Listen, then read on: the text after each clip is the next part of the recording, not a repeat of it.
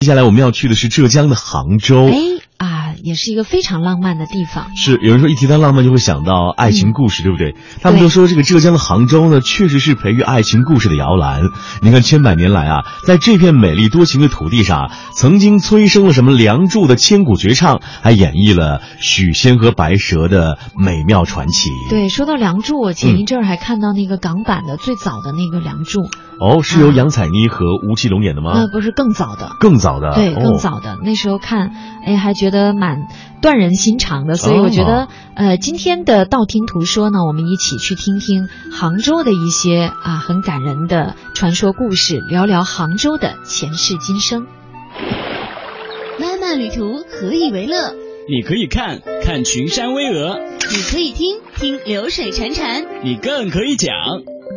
话说乾隆微服出巡，路过一个小村庄，因为口渴，于是上前去敲一户人家的门。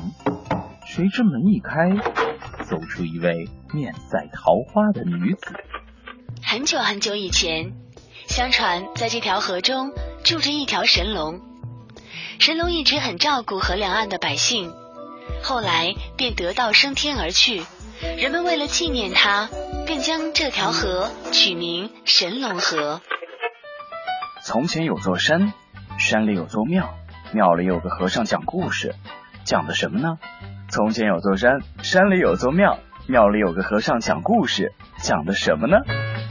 道听途说，说出旅途中的典故、传说、神话故事。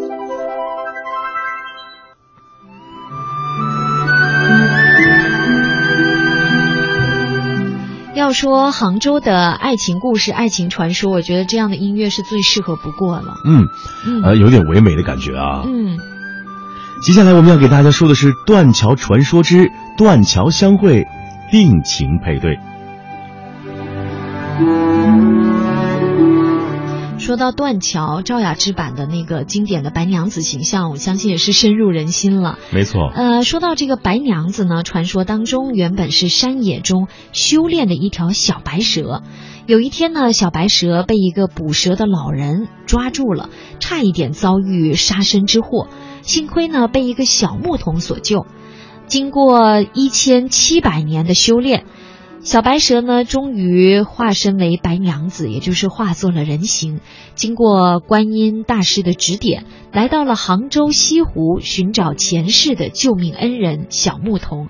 这小牧童当然就是许仙了。嗯，所以呢，清明佳节的时候，烟雨蒙蒙，观音菩萨说过：“有缘千里来相会，须往西湖高处寻。”正因为这一段非常传奇的爱情故事，也使得西湖的断桥是啊、名噪天下。那此桥呢，也是湖上的第一情人桥。哎，那么说到这里呢，我们会想到主人公白娘子与许仙呢，就是先会在了断桥，最后啊被分离于雷峰塔。如今呢，虽然再也看不到他们在西湖畔漫步的情景了。但是来到西湖啊，白娘子和许仙的不了情，总会让你是感慨万分的。哎，千年过去了，变的是周围的世事，不变的是人们对于伊人的向往。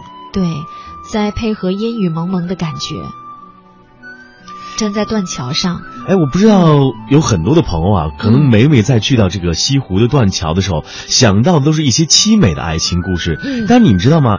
呃，在断桥上也有很多终成眷属的爱情故事啊。对可能对于大家来说呢，知道的更是那些啊凄美的爱情故事，但是对于那些非常圆满、非常完美的爱情故事，大家却知之甚少。嗯，可以由我们身边人来演绎，对不对呃？是啊，你看在 很多很平凡、很朴素的爱情故事，其实就发生在我们的生活当中。是，你看我在杭州的很多的朋友们，嗯他们在谈恋爱的时候都会选择到西湖，选择去这个断桥。哎，人家现在过得特别好，哎，孩子也特别的棒。所以有些时候大家不要觉得这只是伤心之地啊，啊有些时候伤心之地也可以孕育出传奇的爱情故事。没错。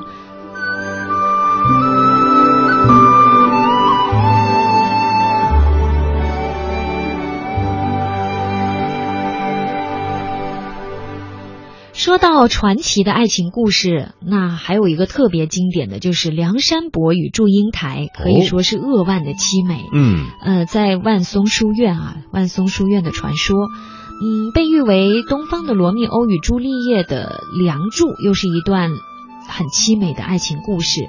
碧草青青花盛开，彩蝶双飞久徘徊。千古传颂深深爱，梁山伯与祝英台。呃，这个故事呢，大家都很熟悉了，是祝英台女扮男装求学，偶遇了同窗梁山伯，两人一见如故，就结义金兰。在万松书院求学的三年当中，两人一起吃饭，晚上一起。